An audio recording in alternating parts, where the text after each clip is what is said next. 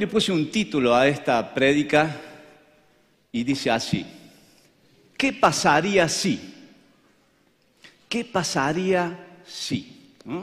Y te lo voy a dejar ahí como para que el Espíritu Santo te vaya hablando. Eh, no dice nada la pregunta, ni siquiera de qué voy a hablar, pero predispone tu corazón para que el Señor en este día pueda hablarnos a todos. Muy bien, Decíamos nosotros que la iglesia cristiana, la iglesia cristiana evangélica, pueda impactar en esta sociedad donde está golpeada, devastada por el egoísmo, Y también estos deseos de satisfacción personal que llevan a las personas a pisotear a otros, cada uno viviendo en su mundo. Cada día más vemos cómo los matrimonios se rompen, las familias se rompen donde el egoísmo va socavando a las familias, ¿no? Las cosas que la sociedad ofrece cada vez están deteriorando las relaciones familiares, eh, van distorsionando eh, la familia como Dios la pensó, como Dios la diseñó. Como las nuevas ideologías están aportando cada vez más a que las personas sean individualistas o piensen en sí mismos y les da estas facilidades para hacer lo que se les da la gana. Y en medio de toda esta situación en la sociedad, una sociedad sin Cristo que se viene cayendo a pedazos.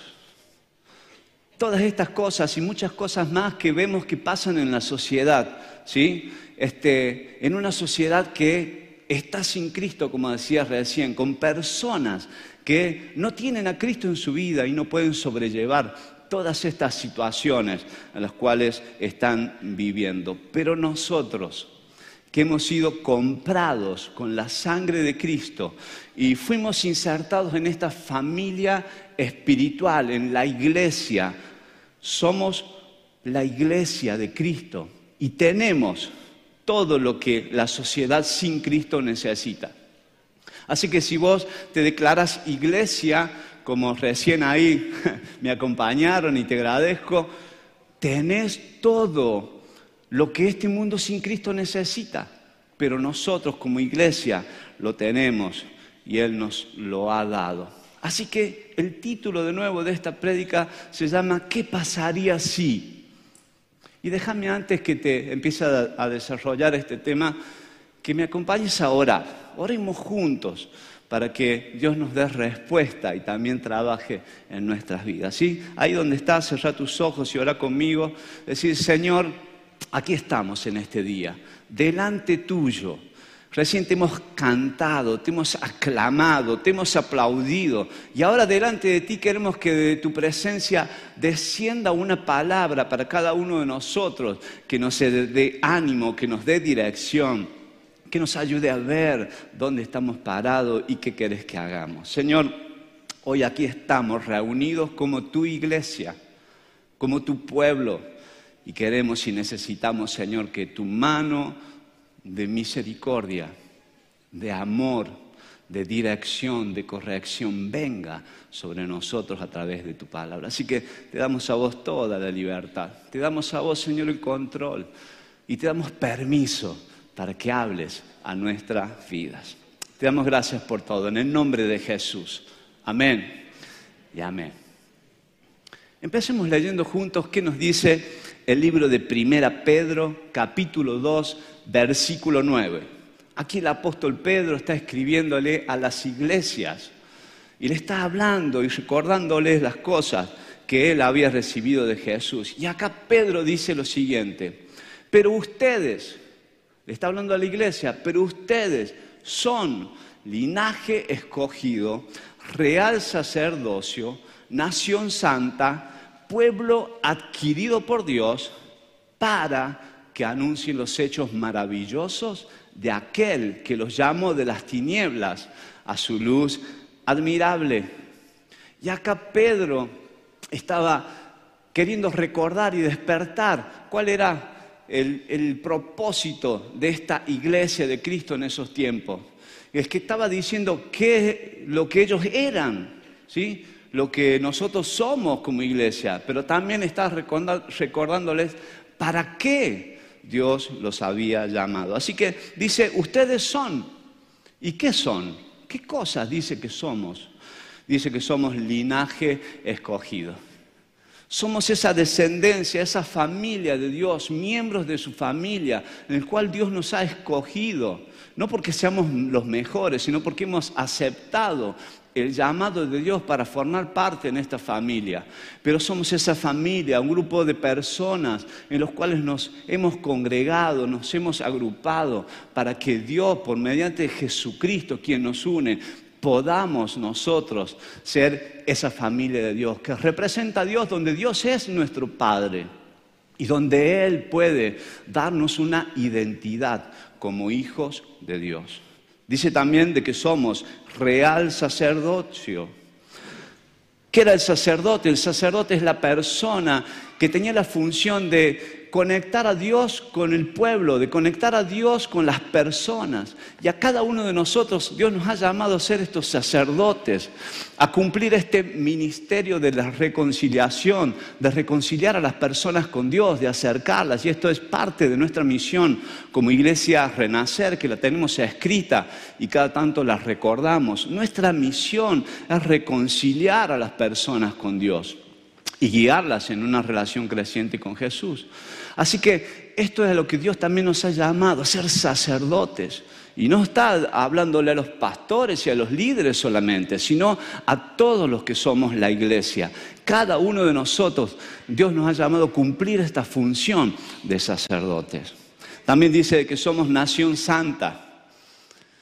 Y acá cuando está hablando de santa, está hablando de separada, apartada, apartada de la sociedad, pero no viviendo en la montaña solos, sino apartados de las costumbres que lleva adelante esta sociedad, viviendo de una manera diferente, porque Dios es santo y Dios que es santo nos ha llamado a ser santos, a llevar una vida alineada con lo que Él nos ha establecido para marcar una diferencia, para mostrar que realmente Dios está en nosotros y eso se va a mostrar al mundo. También dice que somos pueblo adquirido por Dios. Hemos sido comprados, dice la palabra de Dios, con el precio de sangre, con el precio de sangre, de la sangre de Cristo que Él derramó en la cruz por nosotros. Y con esa sangre, si nosotros miramos la cruz y vemos a Jesús y aceptamos ese sacrificio, esa sangre nos limpia de todo pecado y eso es lo que nos da la la posibilidad, nos abre la puerta de entrada a su familia, a este reino de sacerdotes, a este pueblo escogido, esta nación santa. Así que fíjate todas las cosas que somos como iglesia en Dios y lo cual Dios nos ha llamado. Pueblo adquirido, somos posesión suya, le pertenecemos a Él y así deberíamos vivir, ¿sí? Eh, perteneciéndole a Él, con todo lo que hacemos, demostrando que Él es nuestro dueño. Y fíjense que en ningún momento dice, ustedes van a llegar a ser en un proceso de un tiempo, si has...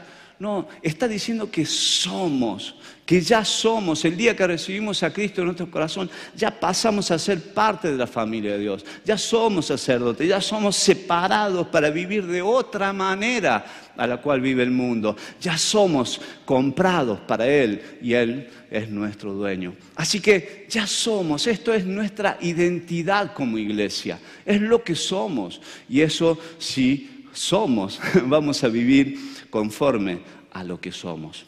Sigue diciendo el texto de que ustedes son para. ¿Para qué? ¿Para qué somos este pueblo escogido? ¿Para qué somos esta familia de Dios? ¿Para qué Dios nos ha rescatado y nos ha insertado? Nos ha separado con un propósito. ¿Para qué? ¿Para hacer qué? Y lo dice el texto claramente. Para anunciar los hechos maravillosos de Dios para poder mostrar a los demás esta bondad de Dios, esto que Dios ha hecho en nosotros, poder comunicarlos a otros, poder anunciar estas obras poderosas, estos milagros, esta demostración de poder y amor del Señor para con nosotros. Así que esta es nuestra función como iglesia. Somos separados, santificados, somos escogidos para cumplir esta función, de anunciar, de llevar la palabra de Dios, de llevar la presencia de Dios a nuestros trabajos, a nuestras casas, a cada lugar donde nos movamos, que ahí esté el Señor. Y termina diciendo de que Él nos llamó en ese lugar de tinieblas donde estábamos, en ese lugar de oscuridad, en ese lugar donde teníamos nuestra familia rota, donde teníamos eh, nuestra economía quizás devastada, quizás nos sentíamos solos, deprimidos, enfermos, y de esas tinieblas el Señor nos sacó a su luz admirable. Así que como iglesia estamos y debemos vivir en esa luz admirable. Y esa luz admirable se va a reflejar en nosotros. Recién cantábamos esta frase, ¿no? De que Dios iba a alumbrar, que Jesús iba a alumbrar a través de nosotros. Es poder cumplir este propósito de Dios de alumbrar, ¿sí? En el lugar donde Él nos ponga. Así que, si podemos decir de que somos iglesia pero no alumbramos, quizás no estamos siendo iglesia. Y que puedas pensarlo. El Señor nos sacó ¿sí? de donde estábamos para poder disfrutar y vivir esa luz admirable. Ahora, nos sacó de ese lugar donde la sociedad se, se, estaba desboronando, nuestra familia se estaba desboronando, pero ahora nos ha rescatado. Ahora podemos ver de este lado, ¿no? Cómo la sociedad está en esta situación necesitando Cristo. Y ese Cristo que nosotros tenemos lo podemos dar nos sacó de esa situación y nos puso sobre la roca firme, sobre Jesús, nos estableció, nos dio un fundamento para que no se siga desboronando nuestra vida, sino que ahora bien cimentados en Jesús y en su palabra podamos nosotros cumplir el propósito por el cual Él nos llamó. Así que restauró nuestro matrimonio, sanó nuestra familia, quizás sanó tu cuerpo, restauró tu economía y te dio paz, te dio libertad. Y lo que es más importante, perdonó tus pecados, perdonó mis pecados. Y con eso te dio salvación y te dio vida eterna. Así que si estás contento por eso, dale un fuerte aplauso al Señor. Porque Él nos ha sacado de las tinieblas, nos ha puesto en el camino de su luz admirable para que podamos nosotros vivir en la luz y también compartir esa luz con otros. Y quizás si no estás hoy acompañando por primera vez o venís ya hace un tiempo, este llamado de salir de las tinieblas y venir a la luz admirable que es Jesucristo, también es para vos, también es para vos y después te voy a dar la oportunidad de que vos puedas decidir aceptar este llamado de Dios a salir de esa posición. Así que Dios nos ha llamado a ser hijos de luz en medio de esta sociedad que vive en la oscuridad. Para eso nos ha puesto acá el Señor. Y como iglesia en la República Argentina, en estos últimos años hemos venido creciendo en número. Las iglesias cristianas han crecido. Quizás en esta época de pandemia, algunas iglesias fueron muy golpeadas eh, por esta situación de pandemia y tuvieron que cerrar. Pero veníamos creciendo en número. Pero fíjate no hemos logrado impactar en la sociedad. No hemos logrado cambiar, transformar, hacer que algo del Señor pueda brillar en medio de la oscuridad en la que vive esta sociedad. Así que necesitamos dejar que Dios nos ayude a cumplir nuestro propósito y a hacer lo que Él nos ha pedido.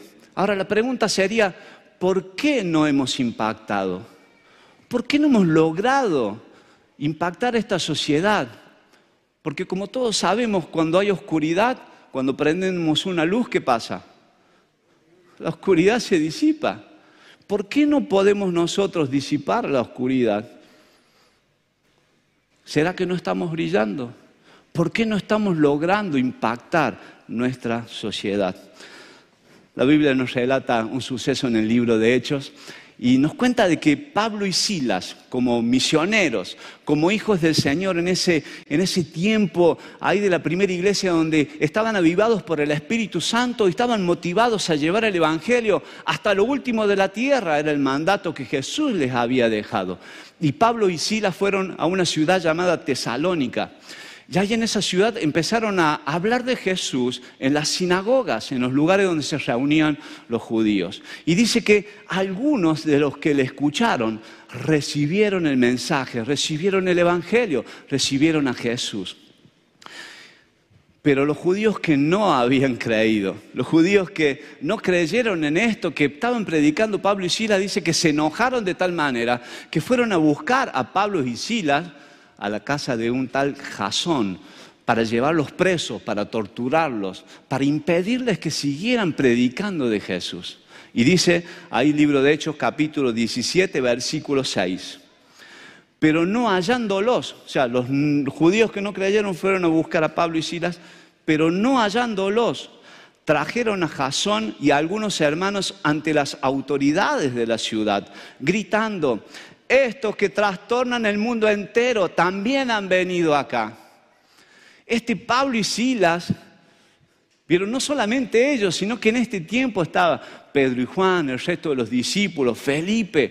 ¿Cuántos Dios fue levantando en ese tiempo? Los hermanos de la iglesia que se iban convirtiendo estaban impactando con el mensaje de salvación a todos los que se les cruzaban. Digo, qué manera de definir estas personas lo que Pablo y Sila estaban haciendo. Dice estos que vienen a trastornar el mundo. Y no queremos que la gente sea trastornada. Queremos que sean impactadas con el Evangelio de salvación que trae perdón y que trae vida eterna. Y ellos lo estaban provocando. Ellos estaban trastornando su mundo en su tiempo, enfocados en lo que Dios le había pedido como propósito. Y lo estaban haciendo. Lo estaban haciendo conocido al Señor. Y estaba siendo evidente porque los que no creían estaban diciendo, estos están trastornando el mundo. Por eso el título de mi prédica es ¿Qué pasaría si? Y me planteé algunas preguntas que se las quiero compartir. ¿Qué pasaría si Pablo y Silas fueran miembros de la iglesia Renacer? ¿Qué pasaría si, si Juan y Pedro fueran miembros de la iglesia Renacer? Ese Juan y Pedro que fueron al templo a orar y dice que había un mendigo ahí en la puerta, en una de las puertas del templo, y les pidió limosna. Y, bueno, y Pedro y Juan le dijeron, mira, no, no tengo un mango, no tengo un mango, pero lo que tengo te doy. En el nombre de Jesús de Nazaret, levántate. Y ese que no podía caminar, que era cojo de nacimiento, se puso en pie, sus piernas se fortalecieron. Y dice que entró cantando, saltando al templo, alabando al Señor. Si ese Juan y Pedro fueran miembros de la iglesia Renacer, ¿qué cosas viviríamos como iglesia? ¿Qué cosas veríamos? ¿Qué testimonios estaríamos contando? ¿Qué pasaría si los primeros cristianos, estos encargados de llevar el Evangelio hasta lo último de la tierra, fueran miembros de la iglesia Renacer? ¿Cómo sería la vida de la iglesia? ¿Cómo viviríamos nosotros? Si fuéramos esos primeros cristianos. ¿Puedo seguir con algunas preguntas? ¿Qué diría la sociedad? ¿Qué diría el barrio Providencia? ¿Qué diría la ciudad de Córdoba sobre nosotros? De cómo estaríamos trastornando nuestra sociedad. ¿Qué diría si la iglesia de Cristo tuviera esos miembros comprometidos como fueron los primeros cristianos? ¿Sí? comprometidos con el Señor y con su eh, función, con su propósito. Y digo dos preguntas más. ¿Y qué hubiera pasado si hubiéramos sido nosotros, esos primeros discípulos y creyentes? ¿Qué hubiera pasado con la iglesia de Cristo si con nuestra actitud de hoy Dios nos hubiera puesto como encargados de llevar el Evangelio hasta lo último de la tierra? Y esta última pregunta es, ¿qué pasaría si nosotros fuéramos los encargados, los responsables de llevar el Evangelio hasta lo último de la tierra? ¿Hubiéramos podido lograrlo? ¿Podemos lograrlo? podemos llevar ese evangelio que impacta, que transforma, que cambia a la sociedad, que cambia a las personas, que trae un mensaje de esperanza, de salvación, de restauración. Y esto me lleva a pensar, a mí es una conclusión personal, que quizás todavía no hemos entendido quiénes somos y para qué estamos. Quizás todavía no logramos adimensionar lo que el llamado que Dios nos ha hecho para hacer qué cosas. Ahora, somos los encargados. El Señor también, así como los discípulos y los primeros creyentes, que les pidió que llevaran el Evangelio hasta lo último de la tierra, también está esperando que nosotros lo hagamos. Así que espero que puedas tomar esto como un desafío personal. Miremos rápidamente algunas razones por las cuales se consideran que la iglesia evangélica no está impactando a la sociedad. Y primero déjenmelas leer, van a salir en la pantalla y después les quiero decir algo con respecto a eso. Una de las cosas o de las razones por las cuales la iglesia no impacta es que el 90% del ministerio cristiano, o sea, la acción de la iglesia, las actividades de la iglesia, es dentro de las cuatro paredes del templo. El 90% de lo que se hace, se hace dentro de las paredes del templo. La segunda razón es que se destinan pocos fondos para la ayuda social. Lo tercero es que la iglesia pretende no influir en el área política o en la vida política. Las iglesias protestantes o evangélicas no se unen, ¿sí? No se unen ni colaboran entre sí. Y la última es evangelizan, pero no disipulan. Así que estas razones, yo quiero decir de que están consideradas a nivel general como iglesia, ¿no? Pero sí creo que como iglesia Renacer tenemos un compromiso con cada uno de estos puntos. Tenemos un compromiso, como equipo pastoral apoyamos y queremos generar que todas estas cosas puedan funcionar dentro de la iglesia para impactar a nuestra sociedad. Pero ¿qué pasa? A veces son muy pocos los que tienen el compromiso de poder llevarlo adelante. Por ende, no logramos impactar como realmente quisiéramos. Así que tenemos nosotros mucha actividad aquí dentro del templo, pero queremos que esto no se acabe el sábado, el domingo acá, sino queremos que vos lleves la presencia de Cristo a donde vos te muevas para que haya en la calle, para que haya en tu trabajo, para que haya en tu casa, esa presencia de Dios impacte, transforme, ilumine, alumbre al que está en oscuridad y de esa manera podamos afectar a nuestra sociedad. Ayer tuvimos a la tarde la visita de un matrimonio misionero que es de otra iglesia amiga de aquí de Córdoba, la ciudad de Córdoba, y, y ella decía esta frase, el discipulado es la estrategia de Dios para la iglesia. El discipulado es la, estrategia de Dios para la iglesia. ¿Para quiénes? Para nosotros. Dios quiere que nosotros nos encarguemos de discipular y de hecho en ese mandato que Jesús nos hace es ir por todo el mundo y hacer discípulos. La estrategia de Dios es hacer discípulos. Una de las razones que leía recién por las cuales no logramos impactar es porque las iglesias evangelizan pero no disipulan. Por eso quiero animarte a reflexionar. Nosotros tuvimos hace muy poquito dos cenas que fueron nuestros eventos evangelísticos. Y, vinieron aquí más de 240 personas que nunca habían entrado en una iglesia, que no conocían al Señor. Y ahí pudimos sembrar el Evangelio, la palabra de Dios. Pero si nosotros como iglesia no tomamos el compromiso de, de disipular perdón, a esas personas, vamos a tener un hermoso recuerdo de la cena, con salón lleno, con todo lindo.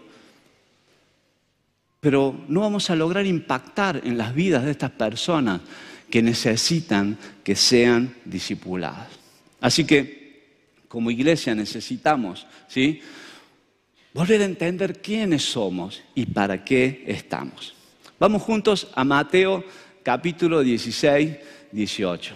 ¿Están conmigo todavía? ¿El Señor te está hablando? Algunos. Hermanos, de mi corazón, esto lo he pensado un montón y hasta he querido cambiar el mensaje, pero el Señor me ha movido a hacerlo. No es un reto a nadie, el Señor me viene hablando a mí, creemos que como iglesia el Señor nos quiere llevar a más y no podemos hacerlo unos pocos, los tenemos que hacer todos juntos, por eso es esta reflexión, ¿sí? Leamos juntos Mateo 16, 18. Ahora te digo que tú eres Pedro y sobre esta roca edificaré mi iglesia y el poder de la muerte no la conquistará. Y acá son palabras de Jesús hablando con sus discípulos. Y te cuento un poquito el contexto. Estaba Jesús con sus discípulos y dice que los discípulos dicen, bueno, algunos dicen que vos sos Elías, otros dicen que sos, no sé, eh, sos el, Juan el Bautista. Y dice Jesús, ¿y ustedes quién, qué dicen quién soy yo? Y ahí donde Pedro se pone en pie y dice, tú eres el Cristo, el Mesías, el Hijo del Dios viviente.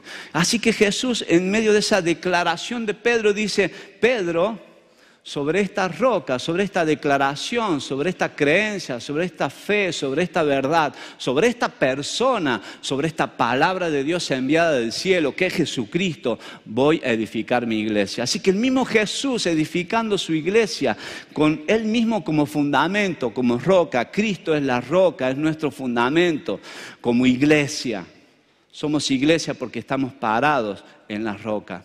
Y sigue diciendo el texto de que el poder de la muerte no nos va a conquistar. ¿A quiénes? A los que somos la iglesia. En otra versión dice, las puertas del Hades no van a poder prevalecer, no se van a poder mantener en pie a través del avance de la iglesia. Pero quiero decirte de que el poder de la muerte ni las puertas del Hades van a poder afectarnos, van a poder influenciarnos, van a poder eh, aquietarnos o adormecernos si nosotros estamos parados firmes en Jesucristo. Por eso es que necesitamos revisar cuál es nuestro fundamento. Porque si estamos parados en la roca, ni el diablo, ni el infierno, ni todos sus demonios van a poder detener el avance de la iglesia, porque la iglesia es la iglesia de Cristo y se mueve en el poder de Jesucristo y en el poder de su Espíritu Santo. Amén. Pero déjame decirte una cosa más con todo mi respeto y con todo mi amor. Muchos de ustedes se han dejado conquistar por el poder de la muerte. Y no estoy diciendo de que son del diablo. Sí estoy diciendo que se han dejado afectar, ¿sí? Por las mentiras del diablo. Porque en vez de poder nosotros como iglesia arrasar contra el infierno, pasar por arriba las obras del diablo, poder destruir todas las tinieblas, poder disipar todas las tinieblas con nuestras acciones como iglesia, iluminar con esa luz admirable del Señor. Hemos dejado de que nuestro evangelio sea el domingo a la mañana dentro de estas cuatro paredes. Porque acá se acaba el Evangelio y cuando salimos de esa puerta y nos vamos a casa nos olvidamos del Señor, nos olvidamos del propósito que tenemos, nos olvidamos de quiénes somos y vivimos conforme a eso. Y no estoy diciendo todos, ¿no? Muchos de nosotros intentamos y hacemos, pero ¿cuántos han dejado que el Evangelio sea este domingo nomás? Y no hemos dejado que ni siquiera el poder del, del, Señor pueda afectar y transformar y sacarnos de nuestras propias tinieblas. Muy sutilmente Satanás nos ha puesto pensamientos en nuestra mente. Nos ha tratado de, sacar de esta verdad de lo que somos. Y, y, yo lamentablemente he escuchado de muchos hermanos que dicen, oh, no me siento parte de la iglesia. Hermano, la Biblia dice que sos la iglesia. Pero hay cosas que hemos dejado que el diablo ponga en nuestra mente para sacarnos de esa verdad poderosa y de ese propósito del cual nos ha llamado.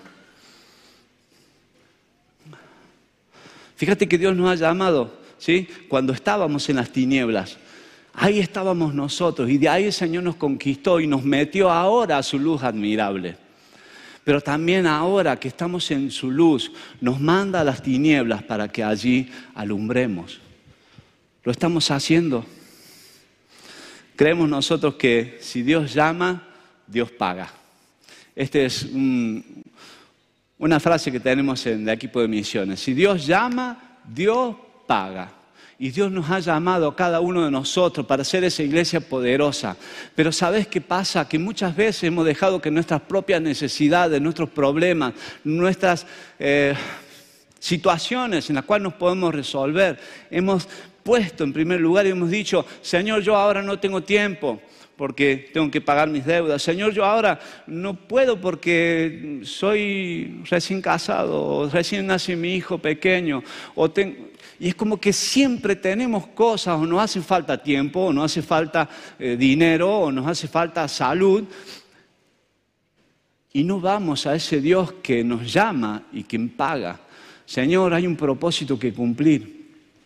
Y el Señor te va a sacar de enfermedad, el Señor te va a sacar de escasez, el Señor te va a sacar de las situaciones en las que estás enredado si vos entendés quién sos y para qué estás. Así que te animo a que puedas entender la magnitud del compromiso en el cual Dios nos está llamando y está esperando de nosotros. Por eso es que yo trato de ver la iglesia primitiva no tenían experiencia, no sabían nada de lo que era el crecimiento, ni cómo se tenían que organizar en los grupos, en las redes de discipulado. No entendían nada, recién estaban comenzando la iglesia, pero había fuego en el corazón, había pasión. Nada les impedía que ellos pudieran seguir adelante, que ellos pudieran llevar el Evangelio del Señor a toda criatura. Así que muchas veces sentimos, aún como hijos de Dios y creyéndonos que somos iglesia, que nuestro mundo se desborona. Por eso revisemos en qué estamos parados. Porque Dios es nuestro Padre. Decimos que somos una familia, un linaje escogido. Dios es nuestro Padre. Dios es tu Padre y Él puede ayudarte. También es nuestro sumo sacerdote, es aquel que por excelencia nos ha dejado el ejemplo de comunicarnos, de hacer un puente con Dios. También es nuestro Dios santo y nos llama a ser santos como Él. Y también es nuestro dueño en el cual nos tenemos que rendir y hacer todo lo que Él nos pida. Dios está edificando su iglesia. Dios ama a su iglesia y vos tenés que amar a la iglesia. Dios también, como parte de la iglesia, te pide que vos ames y te comprometas con ella. Y dice la Biblia que Jesús está preparando una iglesia poderosa. Él está trabajando en nosotros para hacer esa iglesia poderosa, ¿sí? Para hacer esa iglesia pura, santa, sin mancha, sin arruga, que podamos estar bien presentados para cuando Jesús nos venga a buscar, que podamos darle esa gloria y honra a Él. Así que, para que podamos anunciar y mostrar esta luz admirable en medio de las tinieblas, esta luz de Jesús, necesitamos hoy renunciar a nuestro egoísmo. Necesitamos hoy no borrar quizás tus necesidades, no dejar de lado porque las necesidades quizás las tengas y son reales, pero que en vez de refugiarte en tus necesidades puedas mirar a tu Padre Celestial y encontrar de Él lo que necesitas para que puedas cumplir tu propósito. Jesús dijo que cualquiera que quiera ganar su vida la perderá, pero el que pierda su vida la ganará. Recién cantábamos, no, no, me grabo yo porque las letras las canciones, si no las canto me las olvido, pero cantamos creo que la primera canción que decía que estábamos dispuestos a dar todo, a dejar todo por Él, ¿no? Bueno, ¿cuán real es eso en tu vida? Que podamos realmente dejar todo así como lo hicieron los primeros discípulos, los primeros cristianos, ¿sí? que dieron sus vidas para anunciar el Evangelio a su, sociedad en ese tiempo. Muchos fueron perseguidos, muchos fueron apedreados, fueron despedazados por los leones, fueron quemados vivos en las hogueras, ¿sí? fueron crucificados algunos de ellos. Quizás nosotros no tengamos que pasar por ninguna de esas cosas y Dios nos libre pero que estemos dispuestos a dar la vida, a dar todo por el propósito en el cual Dios nos ha llamado. Así que, fíjate, ni la muerte pudo detener el avance de la iglesia. Ahora nos toca continuar a nosotros. Amén. ¿Están conmigo? ¿Dónde está la iglesia de Cristo?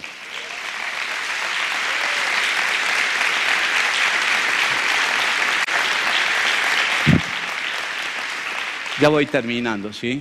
Pero quiero darle la oportunidad a aquellas personas que nos miran o que están aquí presentes, que todavía no han aceptado este llamado del Señor, de Dios, a salir de las tinieblas y venir a la luz de Cristo. ¿Qué, qué es? Es salir de esa condición donde estamos desprotegidos por el pecado, por las situaciones de la vida y donde Dios quiere perdonar tus pecados, Dios quiere restaurar tu vida, Dios quiere levantarte si te sentís solo, si te sentís deprimido, si sentís frustrado, si sentís que no podés avanzar o sentís, te sentís aplastado por los problemas, quizás por tus propios mismos pecados. Dios quiere sacarte de ahí y quiere darte vida, quiere darte luz, quiere hacerte parte de la iglesia, quiere hacerte parte de su familia eterna quiere hacerte parte de este pueblo escogido, este pueblo que representa a Dios, que vive las bendiciones de Dios y que cumple el propósito. Así que quiero hacerte una invitación, si esta es tu condición hoy, invitarte, ¿sí? A que aceptes este llamado del Señor a venir a su familia. ¿Y cómo lo puedes hacer? Con una simple oración que determina tu decisión de ahora aceptar ser un hijo de Dios pidiendo perdón por tus pecados y recibiendo la salvación. Así que si esta es tu decisión hoy, yo voy a hacer una corta oración como guía y que vos lo hagas tus palabras, ¿sí? Para que Dios pueda venir a tu vida. Oramos todos, ¿sí? Padre, en este día entiendo que hay tinieblas, que hay cosas que me oprimen, me atan, quizás me atormentan el mismo pecado, los problemas, las situaciones. Yo quiero pedirte perdón por mis pecados. Quiero pedirte hoy que a través de esa sangre de Jesucristo me laves, me limpies, saques la culpa, que puedas cambiar mi interior y mi exterior, mi vida completa. Así que Señor, ahora yo me rindo a vos, te entrego mi vida te pido que me limpies y que me aceptes, me recibas como un hijo o una hija tuya.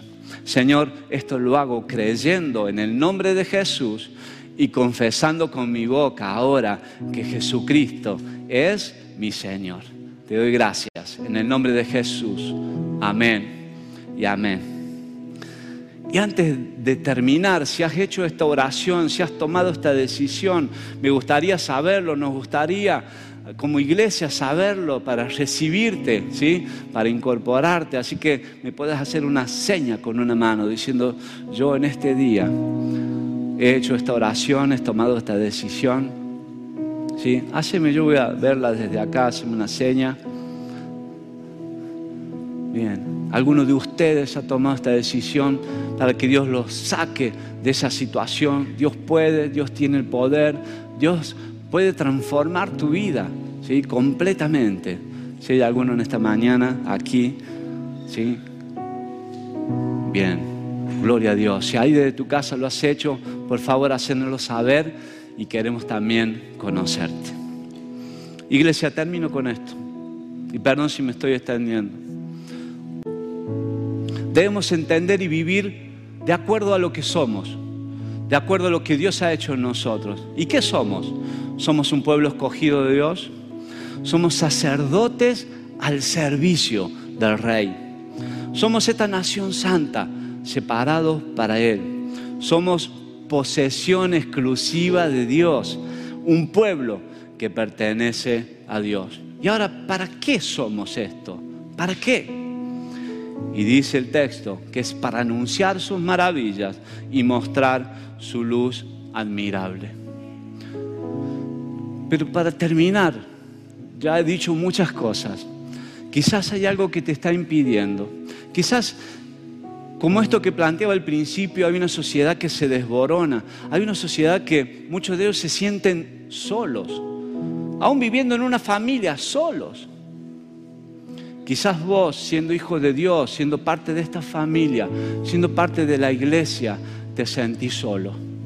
Te sentís que nadie te ve, sentís que nadie se interesa por vos, sentís que nadie te ha ayudado, que nadie se ha fijado en vos. te sentís solo.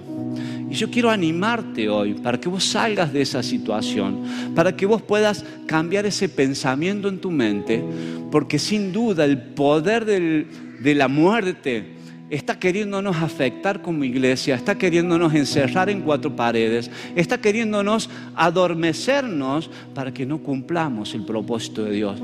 Así que si vos hoy te sentís solo, si vos hoy te sentís incapacitado, si vos hoy te sentís que estás devastado, que las cosas se están empezando a desboronar en tu vida, aunque decís que sos de Cristo y todo lo tengo en Él, pero parece que vivimos como que si no lo tuviéramos puedas hoy rendirte ante el Señor, puedas hoy renunciar a ese pensamiento, puedas hoy levantarte y decir en el nombre de Jesús, me tomo de la mano de mi Padre, que me ama, que no me ha dejado solo me tomo de la mano de mi Señor, el sacerdote, que me va a ayudar y me va a dar palabras para guiar a otros. Me tomo de la mano de aquel quien es mi rey, de quien es mi dueño, para poder cumplir el propósito de Él. Así que si estás en esta condición, yo invito a los músicos que suban, por favor. Si hay algo que vos sentís que te está atando, que no te está dejando ser esta iglesia poderosa, esta iglesia que avanza, esta iglesia que alumbra, que disipa tinieblas en el lugar donde se mueve, yo quiero invitarte mientras suena la música a que hagas un altar, que vengas aquí adelante. No es para avergonzarte, es un acto de fe, es un acto de decir, Señor, quiero salir adelante, yo quiero ser lo que vos decís que soy. Yo quiero actuar conforme a tu poder. Yo quiero avanzar. Yo quiero ser parte de esta iglesia gloriosa. Así que te invito, mientras suena música, que puedas pasar aquí adelante. Queremos orar por vos. Queremos ser esa iglesia que te abrace. Queremos ser esa iglesia que te anime. Que codo a codo podamos servir. Que codo a codo podamos trabajar. Que podamos estar cerca. Que podamos sentir el amor del otro, el abrazo. Pero muchas veces, hermanos, nos hemos dejado ahogar por nuestras propias necesidades, por lo que sentimos. Y no, no nos aferramos a la verdad de Dios. Así que yo te animo, que no tengas temor ni vergüenza, porque el Señor no avergüenza a nadie. El Señor quiere levantarte, el Señor quiere sacarte de esa posición que el diablo nos ha metido para no vivir en este poder del Señor. Así que mientras cantamos, yo les pido a todos que se pongan de pie. Terminamos con esa canción que estaba programada, ¿sí? O como quieran. Yo sé que Dios te puede tocar ahí en tu banco, que Dios conoce tu corazón, que Dios sabe lo que estás pensando y lo que quieres. Pero el poder salir de tu banco es decirle, Señor, yo acá quiero, yo quiero seguir adelante, así que ¿sí? Con libertad, en el nombre de Jesús.